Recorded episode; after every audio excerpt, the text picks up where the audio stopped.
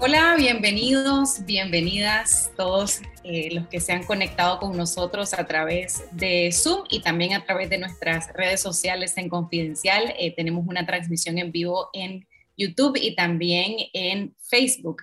Mi nombre es Cindy Regidor, yo soy periodista de Confidencial, también editora de nuestro micrositio Nicas Migrantes y estaré moderando esta conversación, los 25 años de Confidencial autoritarismo, democracia y periodismo en América Latina. Es para nosotros un placer, un honor celebrar este cuarto de siglo de existencia con ustedes, nuestras audiencias. Estamos sumamente felices de contar con su confianza, con el respaldo que nos han dado a lo largo de estos 25 años Sé que hablo por todo el equipo de Confidencial cuando digo también que nos sentimos sumamente orgullosos, contentos y confiados de contar con la dirección de Carlos Fernando Chamorro, que nos acompaña hoy aquí con nosotros y celebramos todos juntos, como bien lo decía, llegar a estos 25 años a pesar de las difíciles circunstancias que ustedes ya conocen. Eh, le damos la bienvenida a nuestro director, Carlos Fernando Chamorro, y también a otros grandes periodistas latinoamericanos que se unen hoy para celebrar también con nosotros. Quiero agradecerle a Carlos Dada de El Salvador, director de El Faro, que está con nosotros hoy, a María Teresa Ronderos de Colombia, directora de CLIP, el Centro Iberoamericano de Investigación Periodística, y en unos minutos se suma también Carmen Aristegui de México, directora de Aristegui Noticias. Gracias nuevamente y bueno, me encantaría empezar la conversación preguntándole a Carlos cómo ha visto estos 25 años a lo largo de la historia de Confidencial, cómo Nicaragua se encontraba cuando nació este proyecto periodístico y cómo ha venido evolucionando el rol de Confidencial a medida que han cambiado las circunstancias de manera dramática en nuestro país. Gracias, Carlos Fernando. Gracias, Cindy. Primero un saludo a Carlos Dada, María Teresa y Carmen Aristegui, que nos honran hoy en esta charla para conversar sobre la historia de Confidencial y también del periodismo latinoamericano en estos momentos de crisis de la democracia y autoritarismo. Y saludar también a todos los lectores, a las personas que nos siguen también en nuestras plataformas audiovisuales, a todas nuestras audiencias. Sin ustedes no estaríamos aquí nosotros en este largo recorrido de 25 años que empezamos en 1996 con un, con un semanario impreso, una carta de noticias, una newsletter que fue como nació confidencial, casi simultáneamente también al parto del programa de televisión esta semana y en el camino se fueron integrando hasta convertirse en lo que somos hoy, en un diario digital, en una plataforma multimedia en la que Confidencial sigue siendo el, digamos, el eje, la punta de lanza de investigación periodística eh, y dos programas de televisión esta semana y esta noche y también eh, la revista New. Eh, quería decir que casi, no, casi se nos pasa celebrar estos 25 años, pero teníamos que hacerlo porque realmente lo debimos haber hecho en junio. Tendría que decir que por esos días estaba yo cruzando veredas para salir al exilio por segunda vez después del asalto que ocurrió a nuestra redacción por segunda vez también el 20 de mayo y la persecución que se desató contra los ciudadanos, contra los periodistas en Nicaragua, que aún no cesa. Ayer capturaron al, al eh, ex embajador de Nicaragua en la OEA, Edgar Parrales, una de nuestras fuentes que quedaba en Nicaragua, quedan otras, tenemos que protegerla frente a esta eh, persecución que no cesa de la dictadura Ortega Murillo. Pero bueno, teníamos que celebrar y celebrar quiere decir reconocer, mirar atrás, ver hacia adelante sobre todo y compartir con nuestros colegas eh, latinoamericanos esta experiencia como he contado yo en este escrito que publiqué ayer, esta crónica sobre el recorrido de Confidencial, bueno, Confidencial nació en un momento en que fue era un boom de eh, surgimiento de nuevos medios en Nicaragua o de renovación de otros. Estoy hablando de los años 95, 96, en el momento, yo diría, de mayor florecimiento de la transición democrática en la cual el surgimiento de nuevos medios de comunicación para ser testigos, para acompañar y para vigilar este proceso eh, fue casi un, proceso natural. Y, y, digo con toda sinceridad que nos creímos el cuento, es decir, nosotros creíamos y estábamos seguros que lo que se vivía en Nicaragua en 95, 96, 97, ese estado de tolerancia, de la política de estado de tolerancia, y hay que reconocer bajo el gobierno de mi madre, Violeta Barrios de Chamorro, que uno de sus legados más importantes fue ese legado de tolerancia y de construcción de un entorno del Estado y de la sociedad para el florecimiento de la libertad de prensa y la libertad de expresión. Y creímos que eso era irreversible, así como también creímos equivocadamente que la despartidización del ejército de Nicaragua, que fue otro de los hitos de esa transición y su conversión en un ejército nacional también era para siempre. Bueno, la historia de, la regresión autoritaria eh, demostró que no, que la libertad de prensa y la libertad de expresión eh, no eran irreversibles.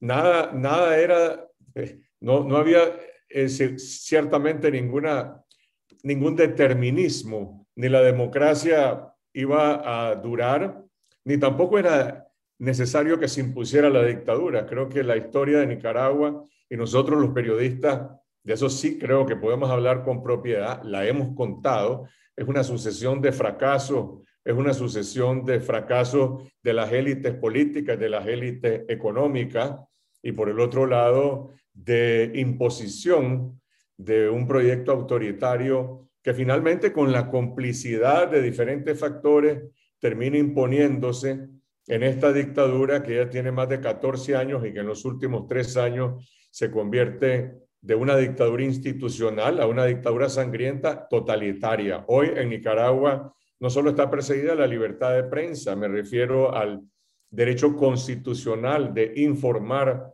a través de distintos medios, sino también la libertad de expresión, la libertad de conciencia de los ciudadanos por la naturaleza totalitaria de esta dictadura. Y sin embargo, la prensa ha persistido. Aquí estamos, yo estoy en el exilio en Costa Rica con muchos de mis colegas que están en distintas partes y seguimos haciendo periodismo, seguimos eh, venciendo la censura televisiva que nos impusieron, la censura en la radio a través de las redes sociales, que, que tienen su pro y su contra, sin lugar a dudas, y creo que sobre esto podemos hablar más adelante en, esta conversación, pero yo quiero destacar el elemento fundamental de esa explosión de libertad de expresión, de empoderamiento de los ciudadanos en Nicaragua y de libertad de prensa que se hermanó espontáneamente y creo que ambos hemos sido por ese mismo motivo eh, víctimas de una represión feroz. Y sin embargo, repito, nunca han podido callar a la prensa. Confidencial ha sido asaltado en 2018, nuevamente en 2021 y nunca nos sacaron por lo menos de nuestra transmisión por internet. Y, lo que quiero también reivindicar, y esto es, una, es un esfuerzo colectivo, cuando empezó Confidencial éramos tres personas en la redacción, un periodista, el editor y yo. Hoy somos más de 30 y esta obra colectiva que se expande en distintas plataformas es el trabajo y es el producto de muchísimos colegas y compañeros que simplemente están ahí por vocación, por el empeño de hacer periodismo y apegarse a la verdad a toda costa, con todas las consecuencias que eso eh, ha implicado. De manera que, y, también, bueno, eh, eh, creo que es importante quizás señalar y reivindicar nosotros hemos tenido que mantener presente cómo enfrentar de manera simultánea tres grandes desafíos. El primero es hacer periodismo de calidad, un periodismo que fiscaliza el poder y promueve el debate público y que informa cosas relevantes. Y luego, bueno, con la aspiración siempre de llegar a más audiencias, eh, nosotros hemos decidimos escoger un camino de hacer periodismo de actualidad y periodismo de profundidad. Se puede hacer ambas cosas al mismo tiempo, a veces no, a veces una va en desmedro de la otra, pero esa fórmula híbrida es la que hemos recorrido haciendo también periodismo narrativo y también asumimos desde el inicio el desafío de la sostenibilidad. Yo cuento que Confidencial nació con una inversión inicial de 7 mil dólares.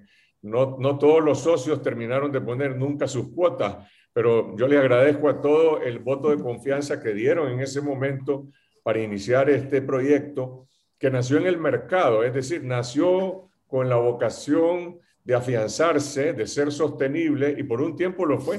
Y por un tiempo lo fue tanto en la producción de televisión como en la producción de la, revista impresa de Confidencial. Bueno, y ahora eh, hemos recurrido también al apoyo de nuestras audiencias, al apoyo también de donantes que hacen posible también la sostenibilidad de un periodismo en una sociedad en crisis, en una economía en recesión, eh, en, condiciones en que solamente ese, esa, ese esfuerzo de sostenibilidad en el mercado haría imposible que estuviéramos hoy, hoy aquí. Y por último, eh, nosotros no nos propusimos hacer un periodismo en resistencia, nos obligó el régimen, nos obligó el régimen a recurrir a este esfuerzo permanente que ha sido hacer periodismo en los últimos tres años bajo persecución, defendiéndonos permanentemente. Una cosa era el espionaje de los años 2013, 2014, 2015, espionaje militar de la inteligencia militar, el linchamiento en las redes sociales y en los medios oficiales. Desde 2007 a mí me acusaron de narcotraficante en los medios oficiales y eso era sumamente peligroso porque uno suponía que te podían perseguir y matar en la calle diciendo que estás involucrado en ese tipo de delito. Ahora es el Estado el que nos acusa de presuntos delitos eh, criminales. Pero bueno, yo creo que el, el desafío ha sido resistir haciendo periodismo de calidad y apelo a nuestras audiencias, a quienes nos han seguido en Nicaragua, en Costa Rica, en México, en España, en Estados Unidos, en Europa, en otros países también eh, de América Latina que nos han acompañado y que han sido el soporte principal para poder llegar donde estamos ahora y que queremos seguir. Y realmente queremos seguir y queremos contar toda la historia pendiente del desenlace de esta crisis, que es la crisis de la sociedad nicaragüense, en la cual el protagonista no somos nosotros, nosotros somos testigos, somos cronistas y los protagonistas son los ciudadanos nicaragüenses que están comprometidos en, un cambio. Gracias, Carlos Fernando. Carlos, dada el Faro y Confidencial son contemporáneos y por sus orígenes centroamericanos comparten algunas similitudes de contexto, pero sobre todo esa visión de la que ya hablaba Carlos Fernando sobre cómo ejercer el periodismo. ¿Crees que existe una especie de sinergia entre ambos medios de comunicación? Y si es así, ¿de dónde nace esa sinergia? Gracias, Cindy, eh, primero, si me lo permitís, quiero enviar un caluroso saludo a todos ustedes, a todo el equipo de Confidencial y también, sobre todo, a sus lectores, que como Carlos Fernando bien decía, em, eh, sin ellos, eh, los lectores al final son los que nos sostienen en estos arduos momentos. Y creo que Confidencial tiene unos eh, lectores muy fieles que los han sostenido en todos estos momentos. Así que primero, un fuerte abrazo y felicitación a todos ustedes. Hoy venía pensando, es una pena que no podamos tener este encuentro en persona, eh, poder alzar una copa y brindar por estos 25 años de un periódico que es un referente latinoamericano en muchos sentidos, pero que también es un ejemplo, para nosotros lo es, un ejemplo de entereza, un ejemplo de integridad, un ejemplo de resistencia y un ejemplo de periodismo serio y riguroso, aún en las condiciones en que lo están haciendo en estos momentos, exiliados, sin redacción. Eh, eh, preguntás, Cindy, si hay sinergia entre el Faro y Confidencial. Yo diría que hay mucho más que eso. Desde hace muchísimos años hay una complicidad y un compromiso eh, de periodismo regional en el que nos hemos eh, sentido siempre muy bien acompañados por Confidencial y espero que Confidencial también por, por el Faro. Em, eh, y en ese sentido, además, en los momentos complicados por los que han atravesado ustedes, hemos tratado de estar ahí lo más que hemos podido. En, en algunos momentos una compañía solidaria de nuestra parte, pero hoy aprendiendo, aprendiendo mucho de ustedes ahora que también los aires del autoritarismo se han volcado hacia, hacia el resto de Centroamérica. Nosotros estamos viéndolos a ustedes como los hermanos mayores que ya eh, eh, machetearon la hierba para abrir eh, la brecha sobre la que vamos caminando también nosotros. Han sido cómplices, han sido socios, han sido em, amigos em, y han sido también compañeros en este viaje para nosotros em, y también guías y maestros en muchos otros momentos. Gracias, Carlos. Quiero darle la bienvenida también a Carmen Aristegui, que ya está con nosotros. Gracias, Carmen. A ti, Cindy. Gracias por la invitación. Aquí desde la Ciudad de México, eh, me retrasé un poco porque pero me sumo en este momento a la mesa, a este conversatorio y desde luego eh, al, reconocimiento eh, enorme que se le tiene al trabajo de todo el equipo de confidencia. A lo largo de estos 25 años han dado una batalla tremenda por la información, por la transparencia, por el debate público, por las revelaciones, por el periodismo. Eh, Carlos Fernando Chamorro, te mando un fuerte abrazo como cabeza de este equipo para, para refrendar efectivamente el espíritu, el sentido, la razón de ser del ejercicio periodístico encarnado por ustedes. Me sumo a las palabras de Carlos eh, Dada, eh, a quien le mando un abrazo también, por supuesto, y a todos los que están participando.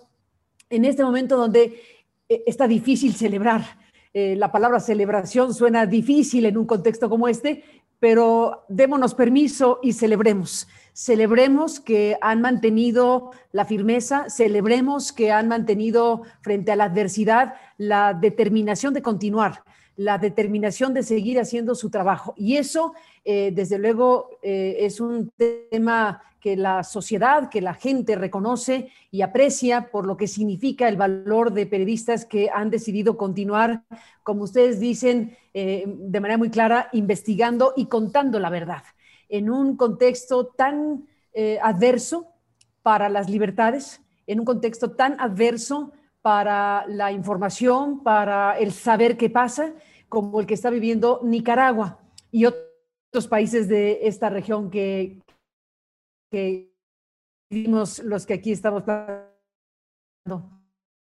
Estamos en un momento en donde no hacia por los derechos fundamentales, hay demasiadas cosas eh, que, conspiran, digámoslo así, eh, eh, en contra de una vida armoniosa, estable, democrática en nuestras sociedades.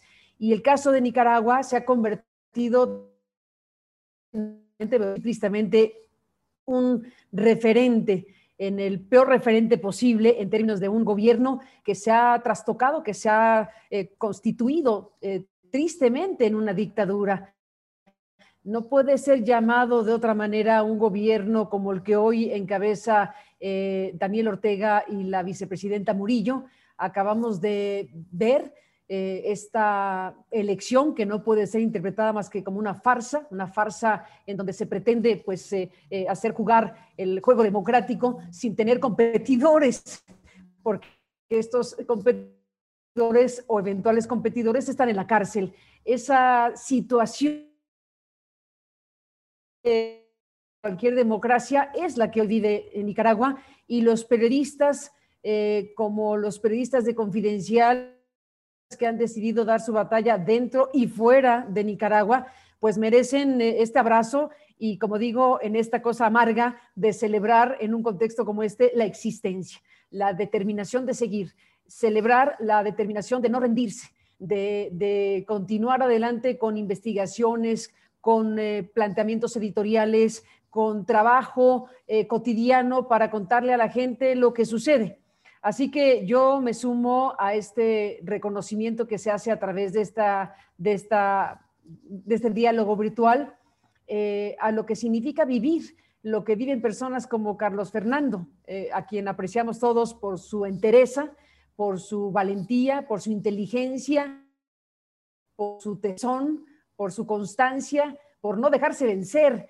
a pesar de que le tomen la redacción, a pesar de que lo acusen de lo que lo acusan, a pesar de que su entorno más inmediato, profesional y familiar se encuentra tan comprometido, como todos sabemos. Eh, no queda más que subrayar eh, el valor de la denuncia pública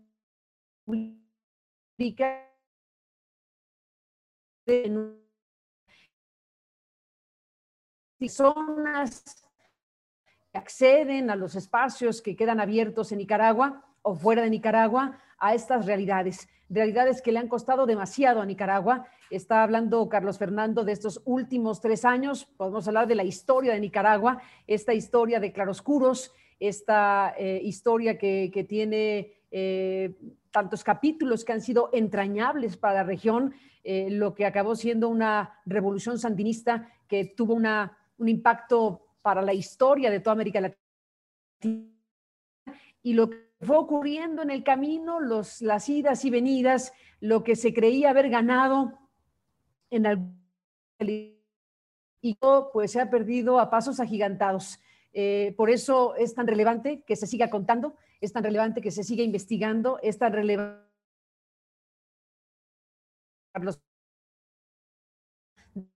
eh, pues están haciendo, eh, a reserva de que sigamos platicando en este encuentro, dejo aquí mi comentario que se traduce en una palabra, abrazo. Abrazo para todos los que siguen adelante, eh, abrazo y agradecimiento por este gran esfuerzo que desde luego todos reconocemos y apreciamos como un valor fundamental para las personas, para eh, las instituciones y por supuesto en general para la democracia o el sueño de una democracia que desde luego se ha trastocado de manera muy fuerte. Así que bueno, pues vaya desde aquí mis más sinceras felicitaciones. Gracias, Carmen, por esas felicitaciones y esa solidaridad. María Teresa, eh, me gustaría también conocer cómo se ve Colombia, el periodismo nicaragüense en particular. ¿Conoces el periodismo que hacemos en Confidencial? Hemos participado en las investigaciones. ¿Qué sobre lo que hacemos, cómo lo hacemos y bajo las circunstancias que y cómo se ve también desde un país como Colombia, que tiene también sus propias particularidades, pero que también tenemos algunos retos en... Gracias, Cindy. Eh, no sé si me están escuchando bien porque estoy con un internet regular, así que en algún punto voy a tener que apagar la cámara para que se escuche mejor, pero si me están escuchando, eh, me avisan. Eh, primero que todo, quiero darle un gran abrazo de felicitación a, pues a ti, Cindy, a Arlene, a Octavio, a todo el equipo de Carlos Fernando, el, gran líder de este proyecto. A mí me tocó ver, me vio, me tocó ver a Confidencial en distintos momentos. Yo lo vi en el momento en que tú hablabas, Carlos Fernando, el momento del, del triunfo el momento de, digamos, en que se estaba logrando ya eh, sostener, autosostener el medio, era un medio comercial que estaba logrando eh, llegar a, grandes audiencias, pero sobre todo que ya tenía un modelo de negocio más o menos resuelto cuando llegó la política y la política hace que sea más o menos imposible sostener medios independientes en estas partes del mundo. Eh, yo lo que más me, choca es pensar en ese, en ese momento, pensar en sobrevivir desde 1996 o en un medio digital ya por los últimos años, eh, que de por sí era difícil, de por sí sostener un medio digital por 25 años y que lo diga Carlos Dada, que lo sabe bien, eh, es sumamente difícil porque implica retos de todo tipo. Es como un barquito que navega en aguas súper turbulentas. Solamente eso ya tendríamos para celebrar, felicitar y aplaudir. Pero además, hacerlo en las circunstancias que ustedes lo han hecho con casi 15 años bajo un gobierno de una dictadura realmente eh, que se ha ido cerrando, cerrando y cada vez se convierte en un régimen más de terror más violento y más arbitrario eh, donde no sabe con qué amanece cada día eh, la pareja presidencial y hacia dónde, hacia dónde van a dar digamos, los golpes. Entonces, eso hace que, digamos, que la admiración sea mucho mayor y que la felicitación a todos ustedes sea mucho mayor. Eh, me parece casi una ironía que eso que tú describías hace un rato, Carlos Fernando, que hace 25 años estaba en el gobierno de Violeta Chamorro, que estaba celebrando la libertad de expresión, que habría y que estaba tratando de construir instituciones democráticas. Y 25 años después su legado, la Fundación Violeta Chamorro, ahora es el objeto de la mayor persecución que se haya visto contra una fundación de libertad de prensa, yo creo que en casi muchos lugares del mundo, donde a mucha gente que ha recibido becas de la Fundación Violeta Chamorro la están persiguiendo hoy simplemente por haber sido beneficiario de una beca eh, por la libertad de expresión. O sea, yo no he visto ni siquiera en dictaduras bastante tenebrosas en el mundo que hayan perseguido de esta manera una fundación para la libertad de expresión y para, promover el periodismo. Y eso muestra exactamente la curva que ha dado Nicaragua desde en estos 25 años. El otro punto que quería yo decir era lo que más he admirado y lo que más he visto en estos años de confidenciales, haberse metido en los temas más complejos sin miedo, desde el famoso y oscuro y siempre espejismo del famoso canal chino que iba a pasar por Nicaragua y que todavía lo estamos esperando y que ustedes no le perdieron la pista como buenos perros, eh, digamos, sabuesos de la vigilancia del poder. Yo no sé cuántas notas Carlos Fernández hicieron sobre este tema o han hecho, pero una tras otra, tras otra, su impacto ambiental, su impacto sobre las comunidades, los costos, el posible origen de este personaje contraoscuro que hizo este negocio, que finalmente eh, se le dio mucho a cambio de, nada, etcétera, etcétera. Y después todo el trabajo que han hecho en el campo ambiental. Eh, más recientemente he tenido yo la, la felicidad de compartir y colaborar con ustedes en investigaciones sobre el impacto del COVID, eh, sobre las mujeres, sobre otros temas que eh, son los temas de la gente. Y es muy interesante ver que yo creo que lo que ha hecho sobrevivir a Confidencial y que quizás tú lo mencionabas, Carlos Fernando, es, es esa conexión con la gente. Eh, a pesar de que mucha gente en Nicaragua no está conectada digitalmente, ingeniado a través de la tele, a través de, antiguamente a través de los, antes de que los censuraran por todos lados, a través del papel, de, de estar muy conectados con la gente y trabajar con esas en favor de los problemas de la vida corriente de la gente. Yo creo que una de las cosas más difíciles de un medio como el de ustedes, que hace un medio independiente, investigativo, es no hacer el juego de posicionarse en la oposición digamos, ustedes nunca, que yo haya visto, han hecho oposición en el sentido de, de caer en la trampa que les pone el régimen, de volverlos sus enemigos y que entonces ustedes vuelvan al régimen su enemigo. Ustedes están contando lo que pasa y por supuesto contar lo que pasa en unas circunstancias como las que hay es horrible, porque lo que pasa es horrible y lo que hace el gobierno es horrible, pero ustedes lo constatan. Y creo que eso es lo que más más rabia puede dar, ¿no?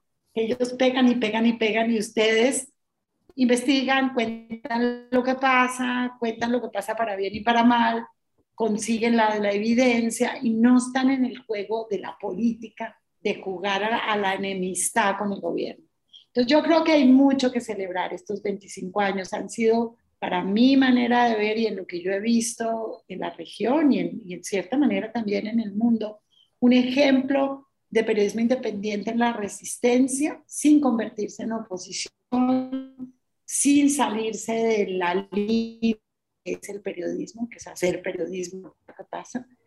Y por, y por otro, conectado siempre con la gente y haciendo las cosas hasta por las personas más humildes. La reconstrucción que ustedes hicieron de las, de las matanzas, se puede decir, de la persecución, de la represión en las protestas de 2018, cómo reconstruyeron lo que pasó ahí. Eso es un periodismo ejemplar.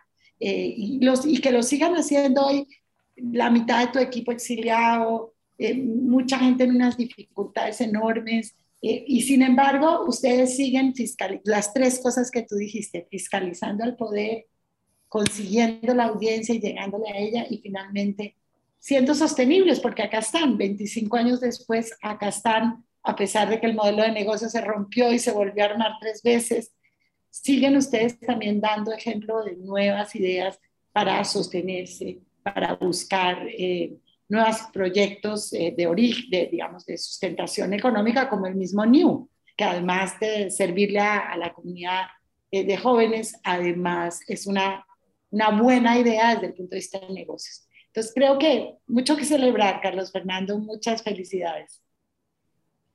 Gracias, María Teresa. Gracias a, a, todos y todas por esas elogiosas palabras. Quiero aprovechar para decirle a nuestra audiencia en Zoom que puede dejar también las preguntas desde ahora porque vamos a hacer una ronda más. Me gustaría que conversemos acerca de los retos del periodismo en América Latina frente a estos autoritarismos, eh, frente a estos desmantelamientos de la democracia, pero también nos gustaría contar con, sus opiniones y comentarios y preguntas para los panelistas.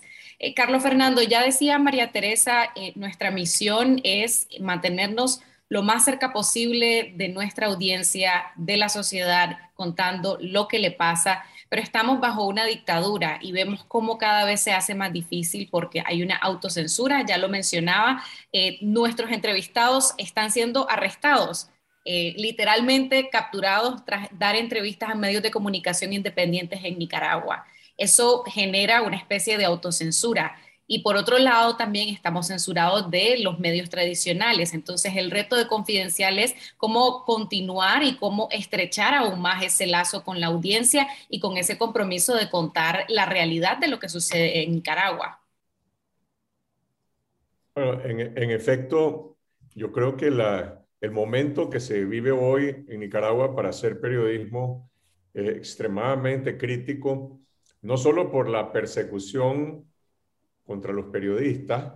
Y en esto yo creo que es importante reivindicar el espíritu colaborativo que el periodismo independiente nicaragüense ha, al que ha recurrido para protegerse, desde protegerse en las coberturas en la calle eh, hasta también compartir mecanismos para divulgar contenido y para hacer también en algunos casos investigaciones eh, de manera eh, colaborativa. todos queremos marcar nuestras pautas, pero creo que es importante en momentos como estos entender que solamente, solamente compartiendo riesgos y compartiendo esfuerzos podemos ser más efectivos.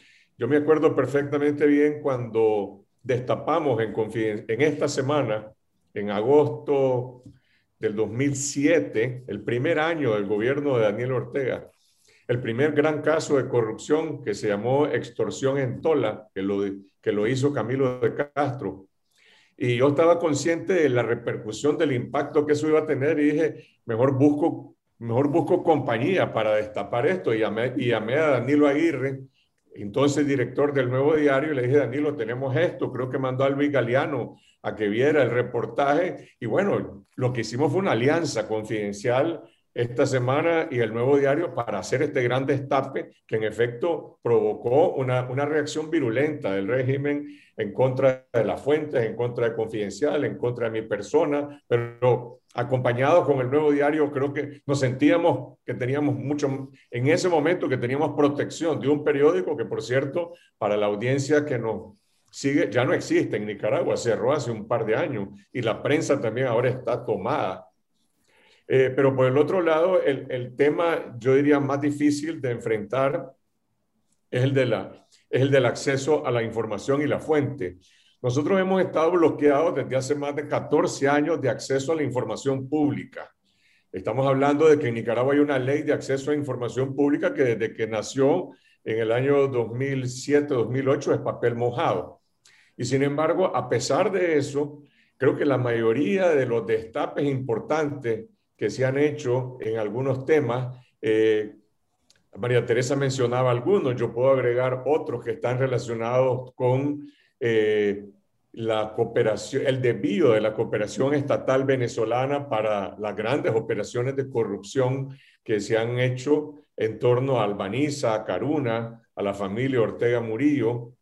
Y gran parte de esa información proviene de filtraciones de funcionarios públicos, de servidores públicos. Y para mí es bien importante el cultivar ese, ese respeto a personas que trabajan en el gobierno, que están sometidos a la censura, que son rehenes, pero que son fuentes de información importantísimas, como lo han sido para poder contar la verdad sobre la pandemia de la COVID-19, que el gobierno de Nicaragua sigue alegando que han muerto 220 personas por la pandemia, lo cual sería un milagro mundial. Es una de las mentiras más atroces que ha impuesto la dictadura y no, y no tenemos por qué sentirnos bien de que hayamos demostrado de que hayan muerto más de 10.000 personas por sobremortalidad. Es doloroso, es terrible, pero son historias que tienen que contarse, igual que, las, que los masacrados por la policía y los paramilitares después de la represión de abril.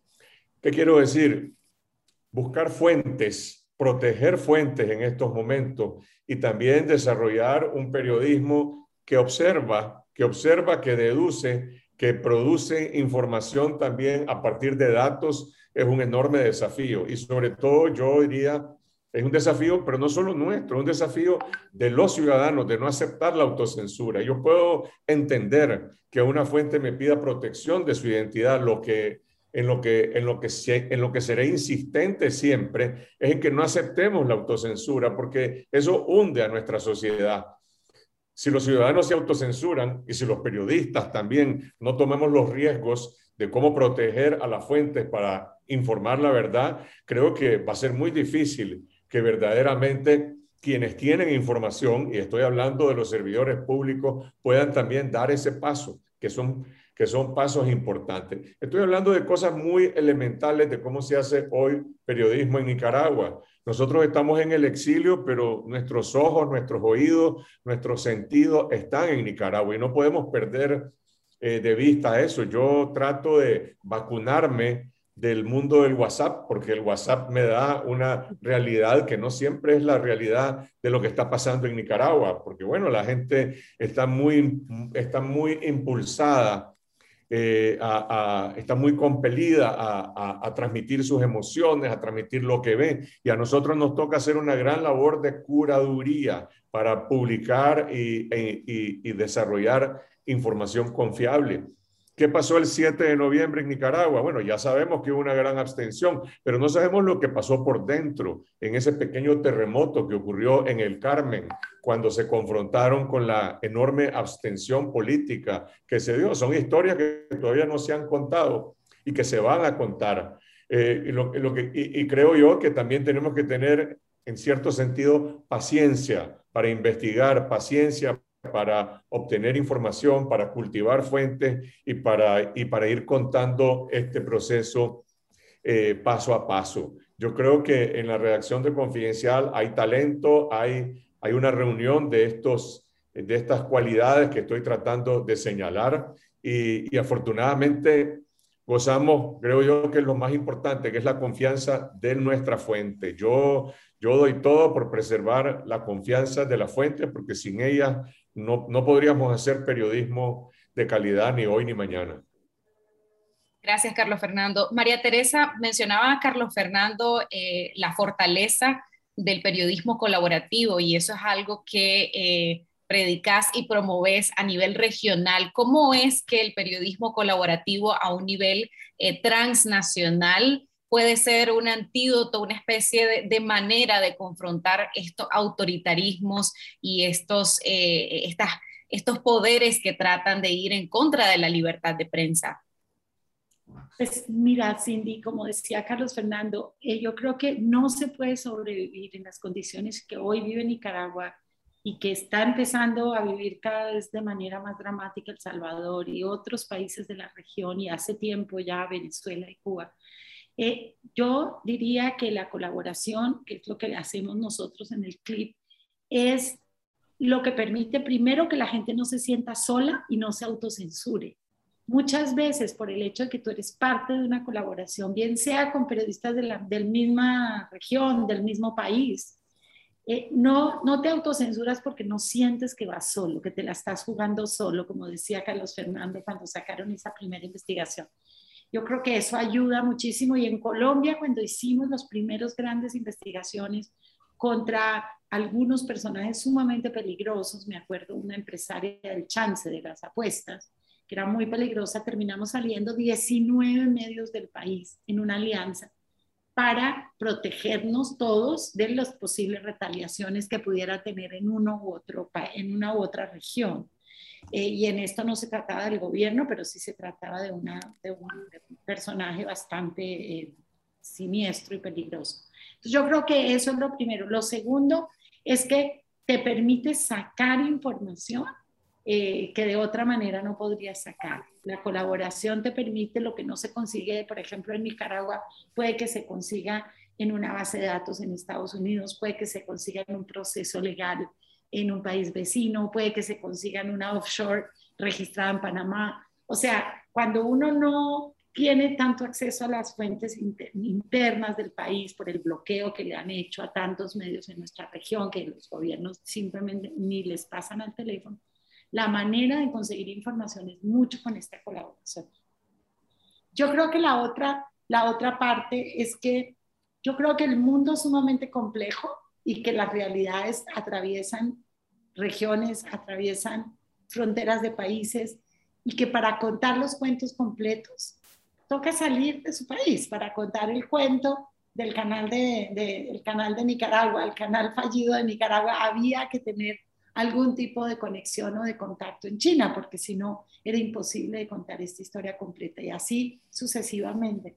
Entonces yo creo que la colaboración y la otra cosa es que cuando viene la represalia, bien sea por autocensura del propio medio, que nos ha pasado en colaboraciones que hemos hecho con Clip, que un medio a último momento, de último instante, a un editor lo cambia, no pasa algo así y ya no quiere publicar porque no, porque se, porque se está enfrentando a los poderosos o por la razón que sea, eh, la colaboración hace posible que esa información igual no se pierda, porque sale, los otros la sacan. El que, sea, el que no la pudo sacar, la esconde. Y, y también la autocensura, digamos, la censura de cuando hay una reacción violenta contra la publicación de alguien, hay una solidaridad inmediata de todos. Nos pasó ahorita con los Pandora Papers, que publicamos en, en Honduras, en, en, conjunto con Contracorriente, y allí una reacción del Congreso sacando una ley que básicamente buscaba, eh, digamos, criminalizar a las ONGs y a los periodistas, o, digamos, o poderlos investigar por supuestos lavados de dinero. Em, y esa, esa norma, inmediatamente salimos en una alianza a tratar de ver de qué manera se puede demandar, de qué manera se puede contrarrestar, de qué manera se puede cubrir esto para que, para que esa ley no, no quede en pie en, Honduras. Entonces, creo que la solidaridad en la reacción también es sumamente importante, sobre todo cuando los periodistas y los colegas están en el exilio, ¿no? Sin la solidaridad del periodismo y del país y de los ciudadanos de Costa Rica, pues muchos nicaragüenses no estarían pudiendo trabajar o incluso en Colombia o en otros países. Gracias, María Teresa.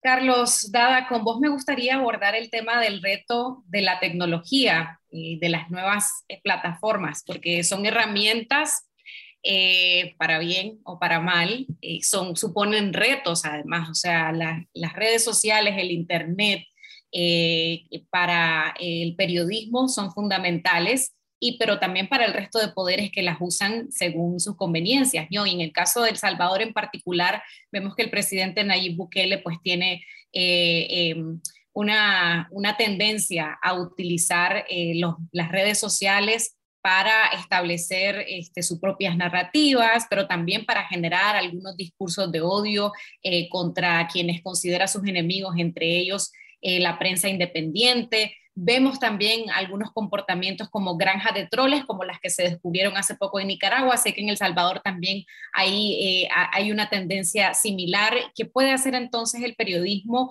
ante este reto? Es una, es una gran pregunta, Cindy, porque estamos compitiendo además en condiciones bastante desiguales para esas maquinarias de propaganda la verdad es lo menos importante. Tienen un objetivo político que pasa además por diseminar mentiras. Em, y nosotros no podemos competir en esa misma cancha porque em, en el momento en que nosotros entremos al mismo juego, eh, perdemos, perdemos nuestra razón de ser, perdemos nuestra naturaleza, perdemos nuestra capacidad de ser útiles a, las comunidades o a las audiencias, como se dice ahora, a las que pretendemos servir con nuestro periodismo. Es una gran pregunta, eh, que si ya de por sí es una pregunta a la que todos estamos buscándole respuesta solo por los avances tecnológicos, cuando agregas a eso el componente político, digamos, y sobre todo el componente politiquero, populista, el componente de la mentira, del engaño, de la propaganda, eh, ya la cosa se vuelve mucho más complicada porque eh, cuando tratas de hacer un periodismo riguroso, eso tiene un proceso, digamos, un proceso de confirmación de hechos, de confirmación de información, de validación de fuentes, etc. porque respetas tu trabajo y sos riguroso con él y porque es lo único que tenemos para contribuir a estas, a estas sociedades. Eh, pero cuando esa información sube, digamos, a las, a las nuevas plataformas o a las redes sociales, eh, compiten espacios exactamente iguales a los de todas estas maquinarias de troles. Y básicamente dejamos a, a las audiencias o a los lectores o a los usuarios de redes sociales eh, eh, ante una cuestión de fe, ¿a quién le creo más? Eh, nosotros desde hace años hemos intentado, creo que lo hemos hecho mal, pero lo hemos intentado, porque creemos que también es parte de nuestro trabajo, no solo hacer todo este proceso editorial riguroso, sino que además cada vez más necesitamos educar a los lectores, que los lectores también aprendan a detectar qué fuentes están validadas, qué información ha sido confirmada, em, em, eh, qué piezas están verificadas, a diferencia de toda esta otra ola de mentiras que se están diseminando em, eh, por las redes sociales. En el caso de El Salvador, como bien lo has mencionado, eh, ahora tenemos un grupo en el poder alrededor del presidente Nayib Bukele, que yo creo sin lugar a dudas que es el equipo de gobierno más hábil en toda América Latina para el manejo de redes sociales y granjas de troles. Son eh, muy efectivos en, diseminar todas estas mentiras. Em, eh, ayer mismo la encargada de negocios de Estados Unidos dijo que se iba del país eh, porque ya no encontraba voluntad de parte del gobierno salvadoreño para sostener una relación con Estados Unidos y por tanto la ponía en pausa. En esa intervención de ella, ella dijo, con el gobierno, con fondos públicos de los salvadoreños, el gobierno sostiene maquinarias para eh, insultar, atacar, denigrar y mentir sobre, dijo ella, sobre mi persona, dijo ella, sobre la embajada, sobre el presidente Biden, claro, pero eso se hace extensivo a todas aquellas voces críticas en una, en, una sociedad. Em, es una tentación, Cindy, con la que además tenemos que nosotros bregar todos los días porque somos seres humanos, porque tenemos eh, em, em, también em, eh, reacciones eh, a todas estas comunicaciones o a todas esas mentiras que se dicen contra nosotros mismos. pero no podemos caer en ese juego. En el momento en que nosotros rebajemos el nivel de nuestro discurso o la calidad de nuestros contenidos, eh, eh, básicamente estamos traicionando el único bien que podemos aportar a nuestras comunidades y a nuestras sociedades. Necesitamos continuar con ese proceso riguroso de verificación de información y los procesos editoriales. Ahora, ciertamente, necesitamos también nosotros salir al encuentro de todas estas nuevas generaciones que se comunican de otras maneras, que reciben la información de otra manera y que yo creo, al menos en el caso del faro, em, que no hemos eh, eh, terminado de descifrar el acertijo para ver cuál puede ser la mejor forma de llegar a estos nuevos públicos sin perder lo que llamamos el ADN de nuestro periodismo, eh, sin, sin rebajar el esfuerzo detrás de todas nuestras piezas informativas.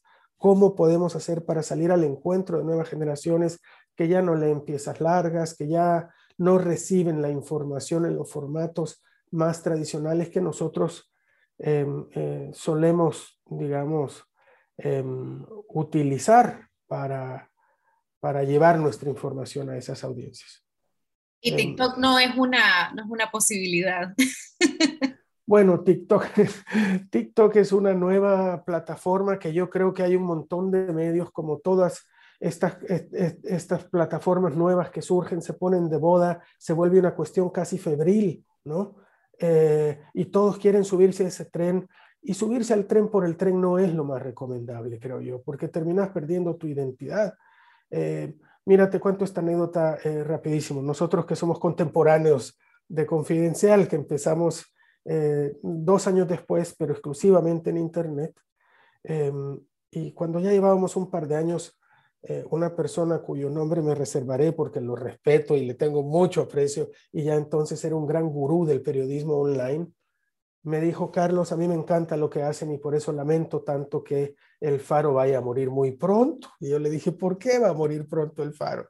Y me dijo, porque el periodismo online son, son breaking news y noticias cortas. Y ustedes hacen unas sabanotas una vez a la semana. Eso no es periodismo online. Eh, bueno, 20 eh, años después, todos esos medios que hacían breaking news y noticias cortitas, casi todos se murieron los que nacieron para hacer ese periodismo. Eh, y, proyectos como el de Confidencial, proyectos como el del Faro, que, teníamos muy claro para qué queríamos un medio de comunicación, qué tipo de periodismo queríamos hacer y cómo podíamos aportar algo, bueno, eh, de alguna manera eh, seguimos vivos. Pero esta anécdota que te acabo de contar tampoco me puede servir de pretexto mucho tiempo más para no, para no, como te decía antes, para no salir al encuentro de estas nuevas generaciones. Gracias, Carlos. Carmen, Carlos hablaba ahora del trabajo que debemos hacer eh, para mantenernos cercanos a nuestras audiencias. ¿Cuál es el reto? Porque hemos visto que a pesar de los esfuerzos, que son muchos, desde Nicaragua México, Colombia, en toda Latinoamérica hay periodismo valiente comprometido cuya misión es poder entregar la información, poder ser fuente de, educación, de contenido eh, valioso para que las audiencias puedan tomar las mejores decisiones posibles. Sin embargo, hemos visto que a pesar de ello hay un detrimento, hay eh, un desmantelamiento, como lo he dicho, de la democracia. Vemos en, diferentes medidas, en Nicaragua, por supuesto, un caso extremo de una dictadura consolidada, pero en otros países también estamos viendo que avanzan los autoritarismos. Entonces, ¿qué hace falta? Me pregunto, ¿acaso es que el periodismo queda todavía debiendo algo para que las audiencias puedan eh, también eh, defender y construir democracia? Bueno, pues eh, dejas aquí un, desafío para la reflexión, desde luego. Coincido plenamente con lo que aquí se ha planteado sobre, sobre este tipo de, retos y de, de, circunstancias que nos marcan como periodistas. Déjame, Cindy, recuperar algunas de las cosas que ha dicho tanto Carlos Fernando como Marteresa y Carlos. creo que no hay duda de que una de las herramientas que tenemos que seguir explorando y explotando a favor precisamente de un periodismo eh, eh, abierto, eh, fuerte, que incida, pues tiene que ver con la colaboración. al final de cuentas, lo que me preguntas va asociado con las herramientas que podemos desarrollar o desarrollar mejor cómo llegar a más y mejores, cómo llegar a, audiencias eh, más amplias, cómo lograr que la gente tome conciencia de tal o cual realidad. Bueno, pues eh, haciendo las investigaciones más robustas, más eh, reveladoras, que, que arrojen más luz sobre las circunstancias que le son importantes a una sociedad, a la región, a un país, a un municipio, a una ciudad, a la colonia. Al final de cuentas, eh, el interés público pues se puede eh, tasar en todos los ámbitos, eh, desde lo más global que podamos imaginar hasta el circuito más pequeño de una comunidad en algún lugar de nuestro continente. En este sentido, ¿qué es lo que tenemos los periodistas hoy? Bueno, tenemos tecnología, tenemos nuevos, nuevos fenómenos de comunicación que claramente tenemos que aprender mejor para eh, utilizarlos de mejor manera. Bueno, eh, María Teresa, que es una baluarte en la materia, por supuesto, del trabajo colaborativo, pues podría explicarlo de manera magistral. Yo me atrevo solamente a sugerir que, que esta es una ruta ya sin retorno.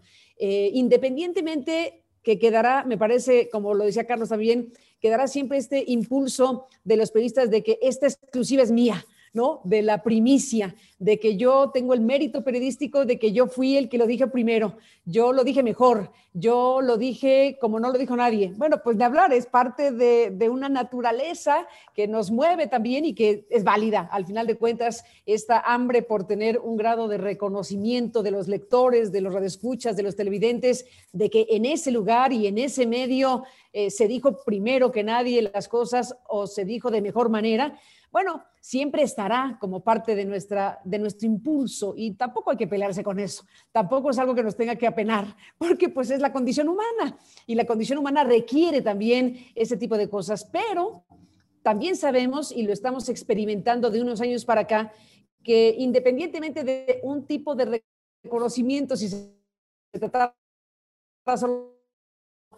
si se tratara de este tema, ahora hay un tipo de apreciación digámoslo de esa forma, de los trabajos colectivos, de lo que significa aportar lo que uno tiene y si se quiere competir dentro de ese colectivo para decir yo traje lo mejor para esto que vamos a poner todos a la mesa y de lo cual vamos a construir nuestras historias.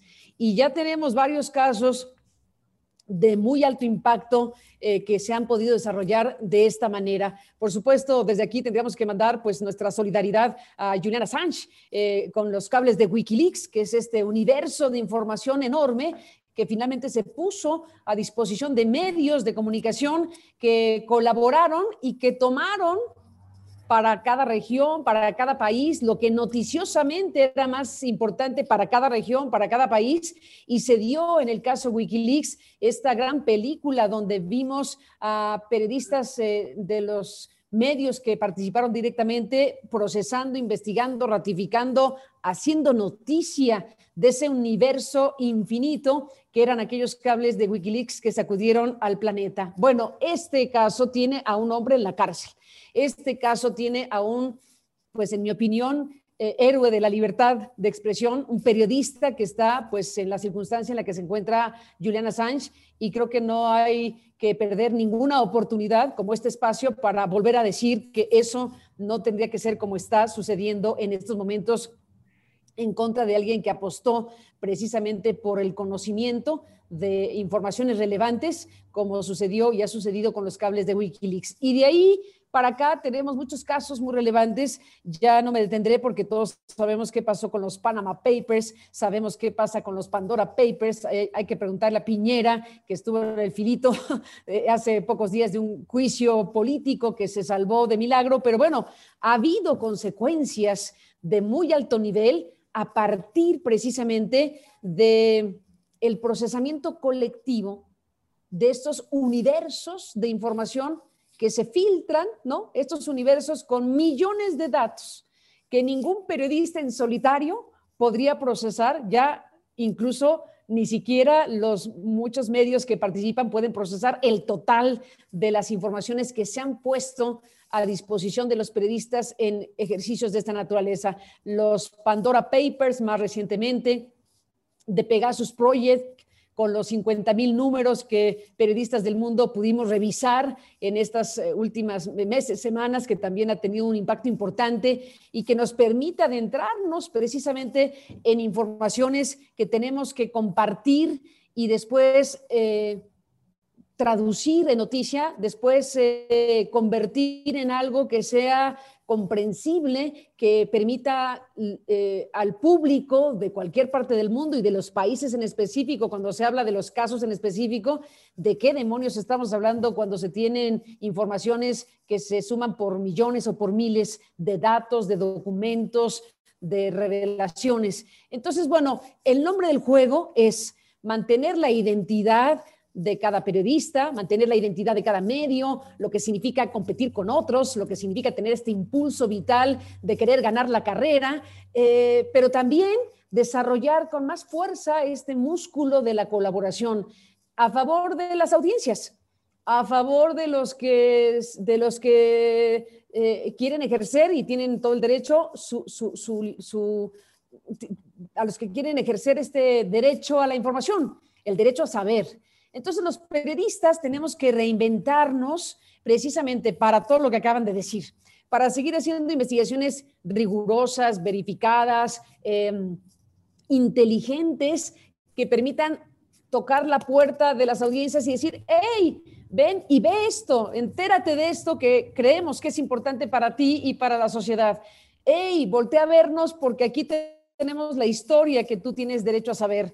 Todo eso pues acaba siendo un ejercicio de trabajo periodístico eh, que requiere los estándares eh, universalmente reconocidos eh, que tienen que ver con una ética periodística, que tienen que ver con la transparencia, que tienen que ver con el rigor, con la verificación, con la contrastación de datos, con incluso recurrir ya a la tecnología, a la ciencia, para obtener de la mejor manera posible el procesamiento de las informaciones que podemos tener a nuestra disposición y que tenemos que convertir en noticia y con ello alimentar el debate público de una sociedad. Así que yo destacaría, digamos, como los desafíos y las, y las em, expectativas y hasta me atrevo a decir esperanzas que hay de que los periodistas podamos sortear de la mejor manera posible estos retos que implican competir entre nosotros cosa que está bien, pero también competir con este otro territorio que Carlos Dada decía con mucha claridad, pues estamos en desventaja, porque cuando se tiene una maquinaria, y él describe la maquinaria de Bukele, bueno, ya podríamos ser una galería de maquinarias en toda América Latina y a ver quién gana, porque aquí hay un deporte nacional de tener bots, trolls, robots, eh, dinero que alimenta esas maquinarias que tienen varios propósitos, pero ninguno de ellos sano para la democracia. Eh, cuando alguien decide incidir, manipular, trastocar la conversación pública, por la razón que sea, ya está mal. Cuando alguien decide intervenir lo que tendría que ser una conversación orgánica, una conversación fluida, por más, o sea, tan irreverente como se quiera, eh, tan, tan fuerte como se quiera, una conversación de la sociedad a través de las redes, bueno, más quisiéramos que la gente eh, tuviera peleas máscara contra cabellera, si fuera una pelea genuina, si fuera que la gente se está realmente debatiendo en los asuntos en los que cree.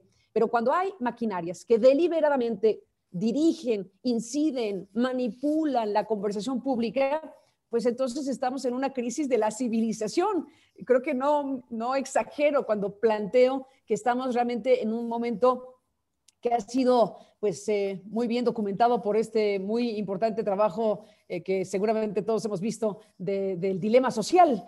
Eh, cuando vemos ese documental del dilema social, nos damos un frentazo en la pared y decimos, pues, pues, ¿qué vamos a hacer con esto? ¿Qué tipo de situación es esta donde la comunicación, la información, lo que la gente intercambia, pues está tocado por un montón de manipulaciones? ¿Cómo sobrevivir? A todo esto? Pues con el trabajo y apelar a que la sociedad, a que el público pueda reconocer lo que es una cosa y lo que es otra. Apelar a la sensatez del público en donde diga, bueno, aquí hay una cosa donde no queda claro quién dice qué o de dónde viene lo que se dice. Por eso es tan relevante, déjenme que nos echemos porras a nosotros mismos, el papel de los periodistas, porque los periodistas pues podemos equivocarnos como cualquiera siempre, pero damos la cara, pero ponemos nuestro nombre, pero tenemos identidad y podemos decir, este medio del que formamos parte, confidencial, que tiene 25 años y que volvemos a celebrar, bueno, nadie está dudando de que son ellos que tienen identidad pública y que la gente reconoce que alguien que escribe, alguien, que alguien que escribe algo lo firma, que alguien que dice algo lo sostiene, que alguien que publica algo se sabe de dónde vino.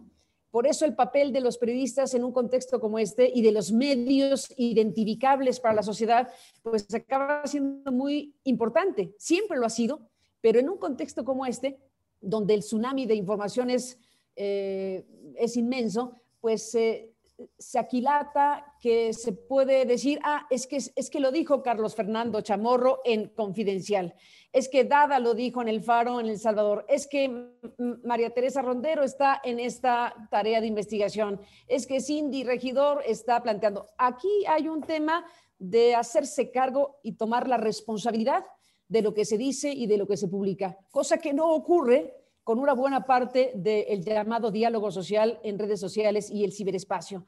Así que con eso estamos. Estamos eh, en un momento donde tenemos que hacer valer precisamente el sentido de ser periodistas, hacer valer qué demonios significa ser periodista en un tiempo como este.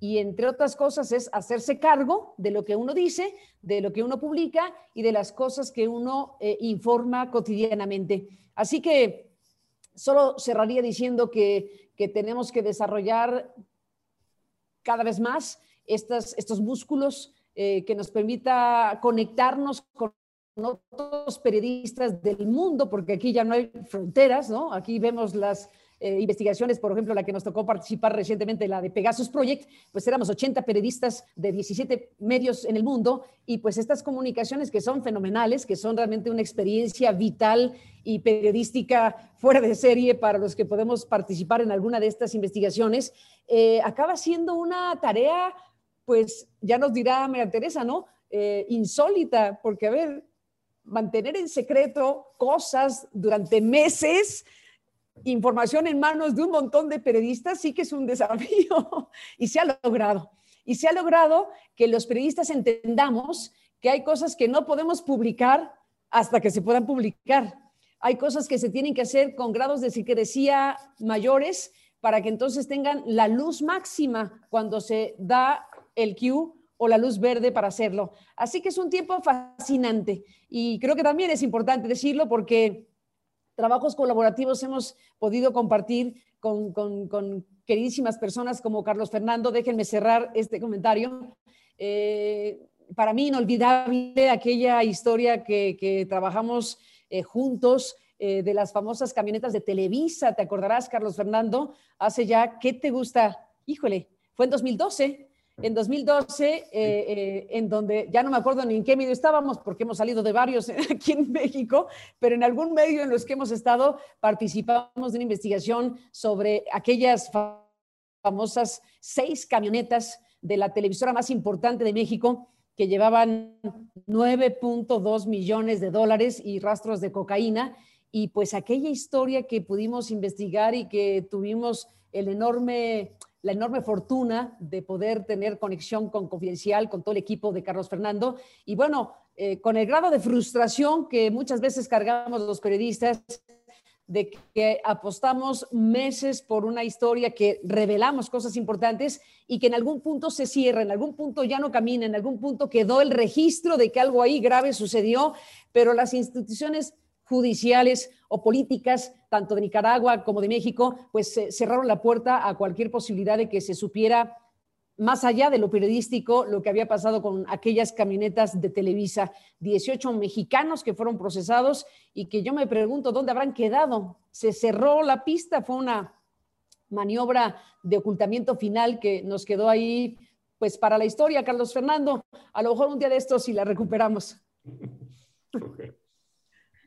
Vamos a dar paso a algunas de las preguntas de nuestra audiencia. Le voy a pedir a todos los panelistas que hagamos respuestas cortas para así poder hacer la mayor cantidad de preguntas posibles. Hay una que pues la voy a hacer porque fue de las primeras que nos llegaron y porque además yo creo que todos, todos quisiéramos saber la respuesta. Tal vez Carlos Fernando nos ayuda eh, un poco con eso. Nos dicen, de acuerdo al final que han tenido otras dictaduras en América Latina o en África, ¿Cómo podría ser el desenlace en Nicaragua y a qué plazo se podría estimar que suceda de acuerdo al contexto actual? Pues yo creo que pronosticar es, una profesión temeraria y, y riesgosa. Lo que podemos apreciar es que esta dictadura criminal de Nicaragua no es sostenible, está aislada internacionalmente, es minoritaria en su apoyo en el país y se sostiene por la fuerza eh, policial y paramilitar y, también por algunos apoyos importantes del control del aparato económico. Yo creo que si la dictadura no es sostenible, la dictadura va a salir del poder, va a caer. ¿Cómo será ese desenlace? No se puede pronosticar. Lo único que yo puedo decir es que yo tengo mucho temor. O sea, yo tengo seguridad de que en Nicaragua habrá un cambio político y sin embargo tengo mucho temor de que podría ser doloroso. Yo quisiera que fuese un cambio pacífico, lo que cree es lo que quieren todos los nicaragüenses y por eso la insurrección de abril y esos meses fue una insurrección cívica, no fue un movimiento armado. Y sin embargo, quienes están controlando el poder están tan aferrados al poder y con un mesianismo político que yo temo que harán muy doloroso ese cambio. Y ojalá haya una fuerza política de una proporción mucho mayor que permita salir de la dictadura de Ortega sin tanto dolor, sin que le cause tanto dolor y tanto sacrificio al pueblo nicaragüense. Y por eso yo siempre digo, yo quisiera estar ahí para contar esa historia, pero tengo que reconocer que me da temor que sea una historia muy dolorosa por, el, dolor, el sacrificio que son capaces de imponer. O sea, Ortega y Murillo no tienen ningún escrúpulo. Todo lo que han hecho lo demuestra y cada día pueden hacer cosas peores. Y estoy absolutamente seguro que su final, por lo menos si, si solo dependiera de ellos, va a ser muy doloroso. Ojalá que hayan otras condiciones que permitan mitigar eso y que la salida no sea así. Ojalá. Y yo quisiera estar ahí para contarlo. Gracias, Carlos Fernando. María Teresa, ¿qué pueden decir del futuro del esquema de negocios del periodismo en América Latina? ¿Tiene larga vida la publicidad? ¿Son viables las suscripciones? ¿Tiene que haber fondos de fundaciones, de ONGs? ¿Será que se va a imponer un sistema híbrido? Nos pregunta eh, una persona de la audiencia. Yo me interesa mucho tu respuesta, María Teresa. Mira, ya, ya, ya te diría yo que me hubiera vuelto millonaria si tuviera la respuesta. Eh, no existe una respuesta. Eh, lo que estamos viendo que funciona, y no solo en América Latina, sino en muchos otros países, es una mezcla, es una mezcla de muchas cosas. Es es algo de publicidad en algunos casos, cuando es la decisión del medio de ponerle publicidad. A veces hay medios que resuelven no poner publicidad por, porque son sin ánimo de lucro o porque eh, no quieren depender de, anunciantes, eh, digamos, privados, etcétera, etcétera. Hay otros que entonces están mezclando eh, las suscripciones y ya no tanto las suscripciones en el sentido tradicional, sino este, esta cosa nueva o relativamente nueva, ya no es tan nueva, de membresías o de que la gente se siente parte de un equipo. Así como están escribiendo, veo yo muchísimas personas con confidencial. Yo me siento, mucha gente diciendo, me siento parte de confidencial, soy parte de confidencial. Es eso, identifica con un medio, con su manera de ver el mundo y quiere que le vaya bien y lo apoya y le da plata y y, lo sigue adelante y eso por supuesto para el medio representa un gran trabajo de comunicación, de, de, conquistarse esa audiencia, de confiar en ella, de escucharla, etcétera, etcétera. Em, la otra cosa, en, en, un taller, Carlos Dada, tú que te estabas riendo, en un taller que yo hice en México precisamente, hace no mucho, hicimos una cosa colectiva y conseguimos una lista de 21 maneras de hacer dinero en los medios, 21 maneras. Hay medios que han creado, por ejemplo, han montado una cafetería y con lo que les da la cafetería sostienen el medio, una café librería. Hay medios que se han inventado eh, presentaciones en cine, eh, donde, eh, digamos, en un teatro, donde los periodistas, por decir algo, Carlos Fernando, Carlos Dade y yo, y Carmen Aristegui, nos sentamos allí y contamos la historia de las camionetas en vivo, cómo fue cómo se encontró y hay un poco de show teatral, digamos, y la gente paga por ir a ver eso y con eso la gente se sostiene. O sea, encontramos tantas maneras como creatividad hay para montar negocios y lo que, los, lo que yo aconsejo y la poca experiencia que yo puedo tener en esto, pero después de haber visto mucho, es que cualquier cosa que haga no, no le debe tomar más energía que el periodismo. Cuando la gente se dedica obsesivamente a levantar plata y, el periodismo empieza a flaquearle porque ya no hay quien haga periodismo. Y también vi yo varios casos de eso, que la gente se dedicó a hacer dinero y el periodismo quedó un poco rezongado porque ya no había quien lo hiciera. Entonces, eh, yo creo que ese es el consejo, mezclar cosas y yo creo que esa va a ser la salida en América Latina, ya está siendo la salida en América Latina. Pero un ingrediente fundamental son las fundaciones filantrópicas y las personas filantrópicas. Ojalá haya más latinoamericanos, empresarios ricos, conscientes, que han hecho su dinero limpiamente y que quieren y creen en la libertad de expresión, en la prensa independiente y que le estén dando dinero a la prensa de manera filantrópica sería ideal. A mí hasta cierto punto me da un poco de, de no sé qué, de vergüenza, de tristeza, de que los latinoamericanos tengamos que recibir muchos apoyos de ricos de Estados Unidos, de Europa, eh, cuando en realidad eh, tenemos muchos ricos en América Latina que se benefician de un sistema de, de, de, de pesos y contrapesos, de garantías legales, de democracia, y que no caen en cuenta que los medios son parte fundamental de esa democracia y que si ellos apoyaran más medios independientes, tendrían ellos también más garantías para sus propios negocios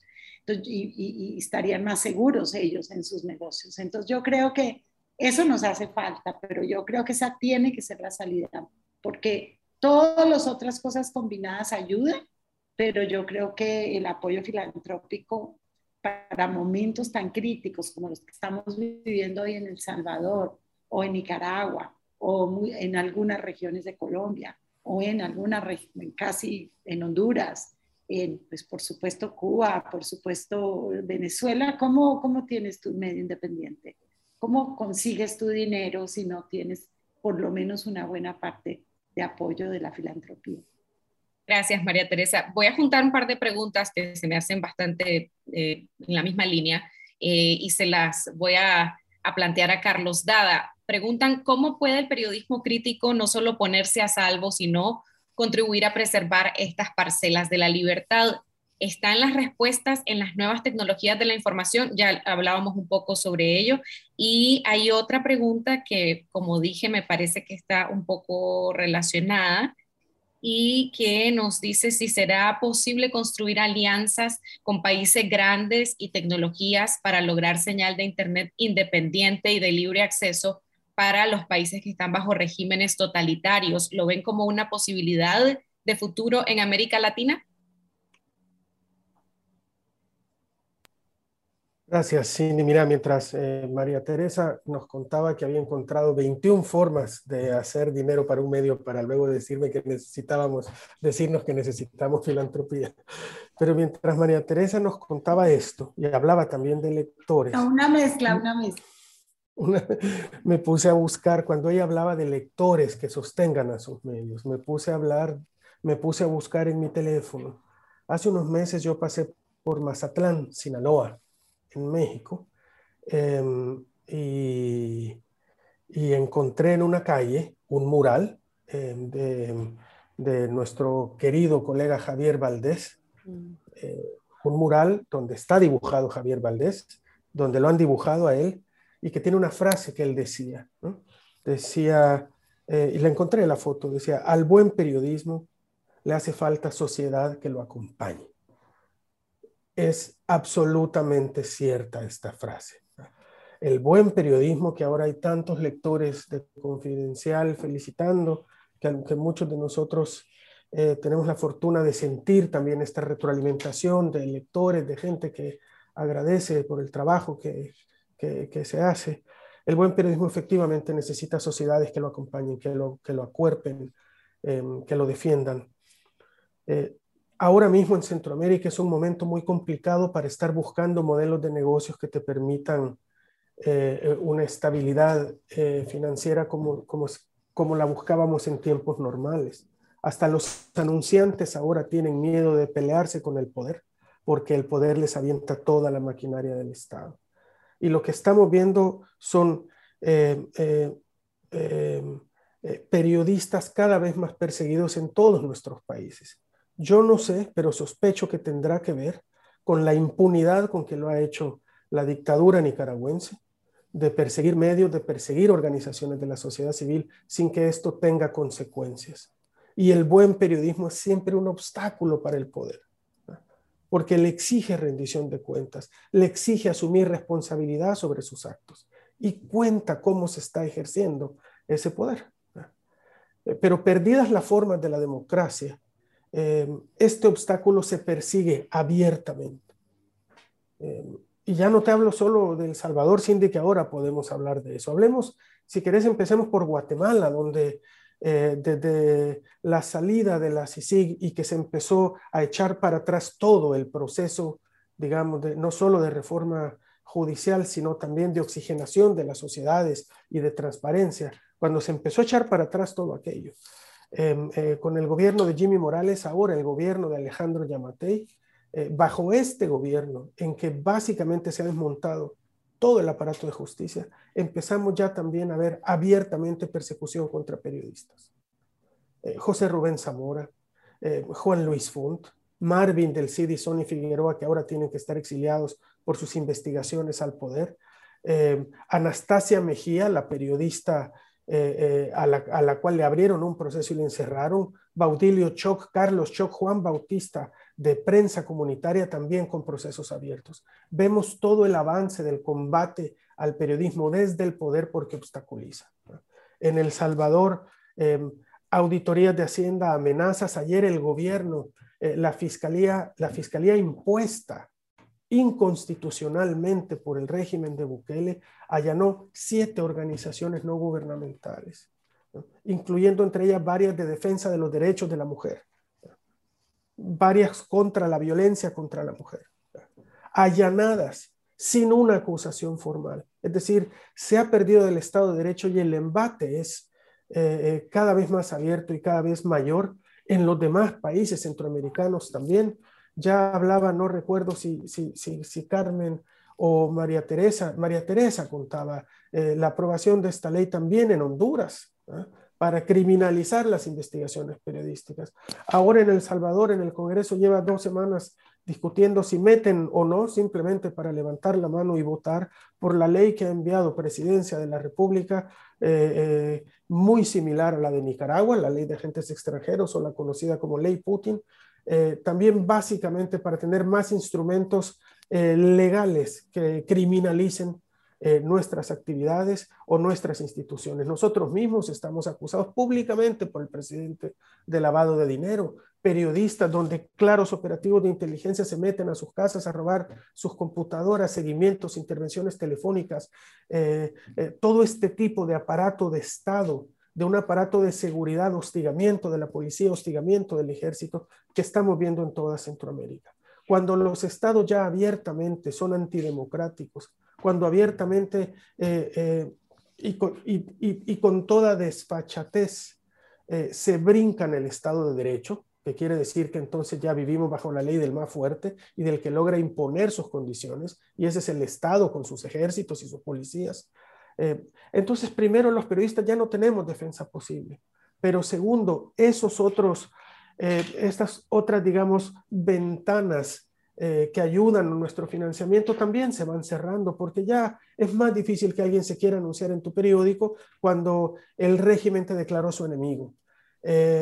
ahora mismo estamos en el periodismo centroamericano, ahora mismo está en una situación de sobrevivencia, atrincherado para poder eh, seguir haciendo su trabajo ante los embates que vienen de todos lados, ante el cierre de las llaves, ante la falta de derechos constitucionales.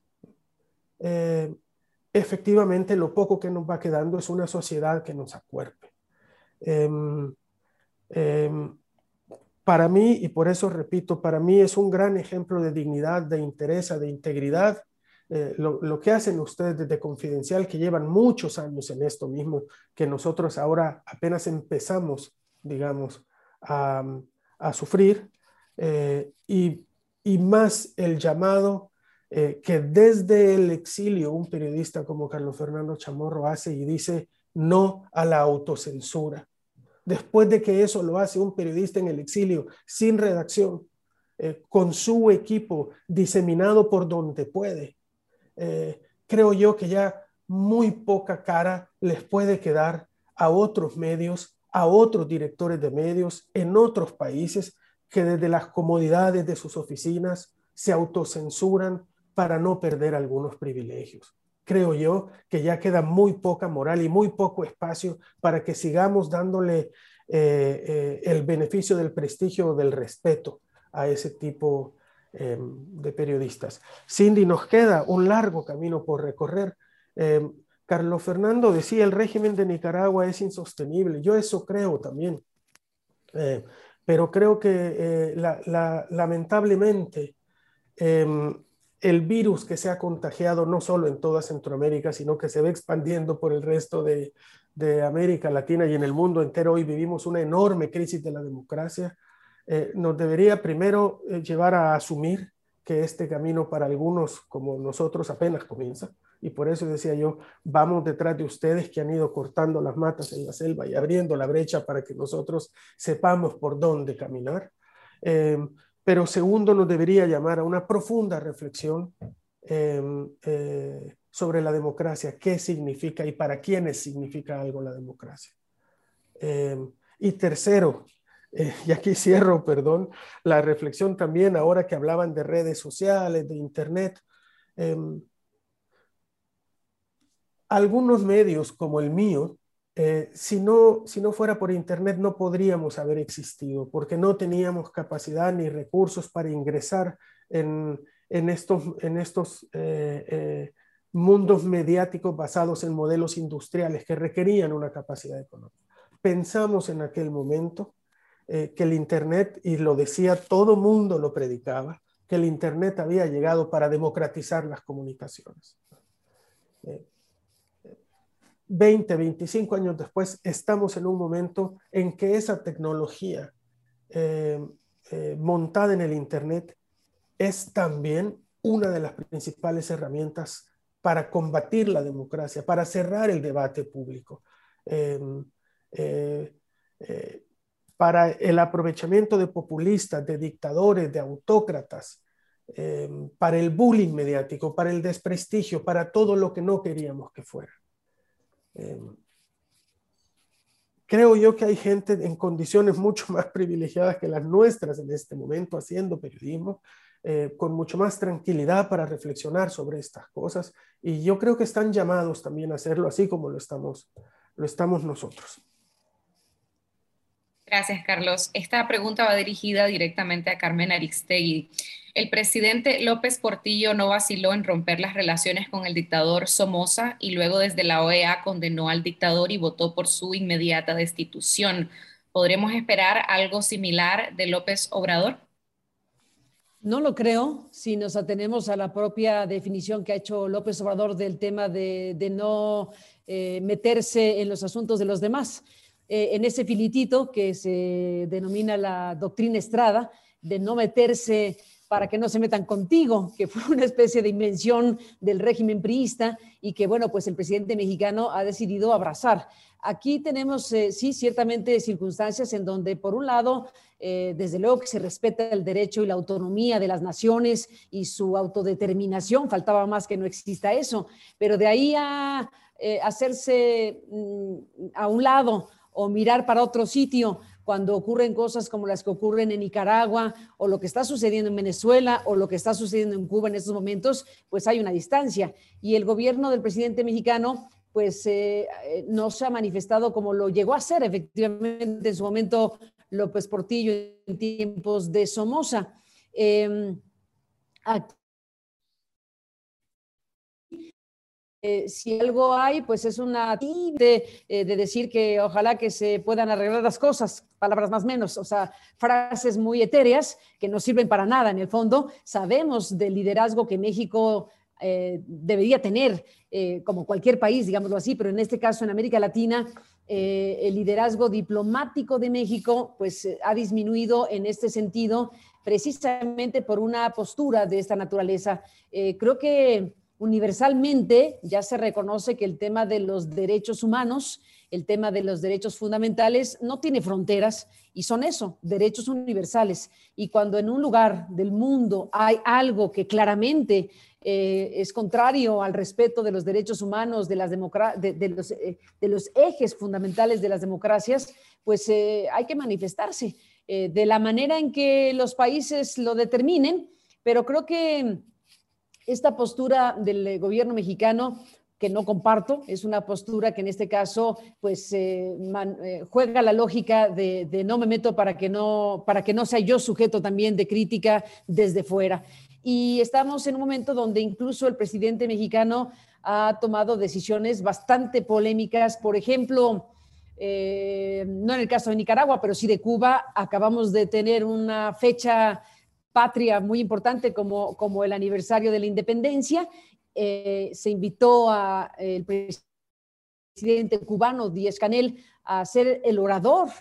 Eh, era una cosa muy impactante, una, una celebración, eh, el día de la patria, pues el día de la fiesta nacional, y el orador fue el presidente cubano, con todo lo que esto puede significar de, pues, desdén a las manifestaciones en Cuba, que bueno, en fecha reciente no pudieron expresarse cabalmente porque había una prohibición y había una situación precisamente de un régimen totalitario que impidió que la gente se manifestara, pero lo hizo antes en algo que sorprendió a todos, incluyendo al gobierno cubano.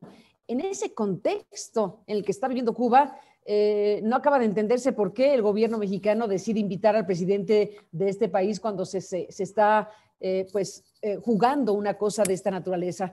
Así que a la pregunta específica de si creo que el presidente López eh, Obrador va a comportarse como el presidente López Portillo en relación al régimen de Nicaragua, la respuesta sería no, no creo que lo haga, no tengo ningún elemento que me haga pensar que va a cambiar de opinión salvo que nos sorprenda, porque pues ya sabemos que los gobernantes pueden tener algo en la chistera, pero en este momento no hay ningún indicio de que el gobierno mexicano pueda manifestarse al respecto. Eh, hablando de la OEA, ¿no? Por ejemplo, tenemos una embajadora que es una embajadora muy fuerte, que es una embajadora muy categórica, que tiene una presencia diplomática muy firme. Por ejemplo, lo hizo con el tema, ella hizo una exposición muy fuerte cuando el golpe, eh, el golpe en Bolivia. Eh, pero no lo ha hecho ahora con la última, entre comillas, elección de Nicaragua. Entonces sí tenemos un tema en relación a México en donde el gobierno actual no está, bueno, no, no, sí está decidido a no pronunciarse al respecto de los temas que son relevantes en esta materia, en América Latina en particular. Así que, pues, eh, contesto de esta manera a la pregunta de si pienso que se va a repetir la postura de México cuando el tiempo es Somoza. Gracias, Carmen. Bueno, vamos cerrando. Les agradecemos a la audiencia que ha enviado sus preguntas y, por supuesto, a nuestros grandes panelistas. Eh, me gustaría darle la palabra a Carlos Fernando para, para despedirnos de nuestra audiencia y de las personas que están conectadas a través de redes sociales. Muchas gracias, Cindy. Tuvimos, tuvimos, más de 450 personas conectadas en las distintas plataformas y esperamos que muchos más puedan compartir esta conversación. Desgraciadamente, cuando la conversación se pone ya más interesante y más caliente, y Carmen apenas estaba iniciando esta parte en relación al tema de la relación México-Nicaragua, México-América Latina, pues tenemos que llegar al final. Yo les agradezco profundamente a todos en nombre de todo el equipo de Confidencial, a Carmen, María Teresa, Carlos, Cindy, todo el equipo de Confidencial que hizo posible esta conversación y sobre todo a nuestra audiencia, a los que han estado con nosotros hoy y a los que seguirán estando con nosotros mañana y espero que de manera permanente, porque a final de cuentas, sin el apoyo de nuestra audiencia, sin su confianza, sin su solidaridad en los momentos más difíciles, no sería posible que nosotros pudiésemos seguir haciendo periodismo. Muchísimas gracias por acompañarnos hoy en este recordatorio de que llegamos a los 25 años y repito, queremos seguir contando mejores, mejores noticias y mejores historias que vendrán a nuestro país cuando tengamos días mejores. No vendrán, no vendrán del cielo y el periodismo creo yo que contribuirá simplemente a documentar, a contar, a ser testigo y también a seguir investigando y contando la verdad. Muchísimas gracias a todos. Gracias, Carlos Fernando. Gracias, María Teresa, Carmen, Carlos Dada. Han estado increíbles. Nuestra audiencia en Suma ha estado sumamente participativa. Muchísimas gracias por las preguntas y en general a todas las personas que están viéndonos y que consumen el contenido de Confidencial. Yo quiero despedirme dándoles eh, información sobre cómo apoyarnos.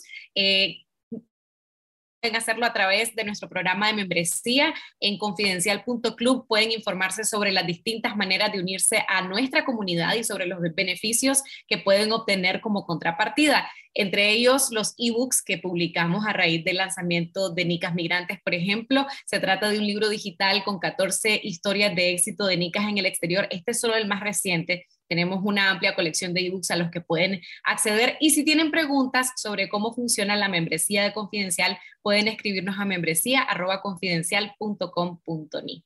Así que esa es una excelente manera para empezar a apoyar el periodismo independiente de Confidencial. Nuevamente, gracias a todos nuestros maravillosos panelistas y gracias a ustedes por estar conectados con nosotros. Que tengan excelente día y nos vemos pronto eh, por otro nuevo espacio, una charla virtual más de Confidencial. Hasta pronto. Confidencial, 25 años investigando y contando la verdad, la política, la economía y la sociedad. La aspiración de un país con democracia, prosperidad y justicia. La corrupción, la pobreza y la violencia. Los temas que afectan e interesan a todos los nicaragüenses. Revelamos la verdad que otros ocultan. Fiscalizamos el poder promovemos el debate público, hacemos periodismo independiente. Por una ciudadanía crítica y mejor informada. Contá con nosotros, estamos cada vez más cerca de vos. Nunca podrán confiscar la verdad. Confidencial, conectados con la verdad.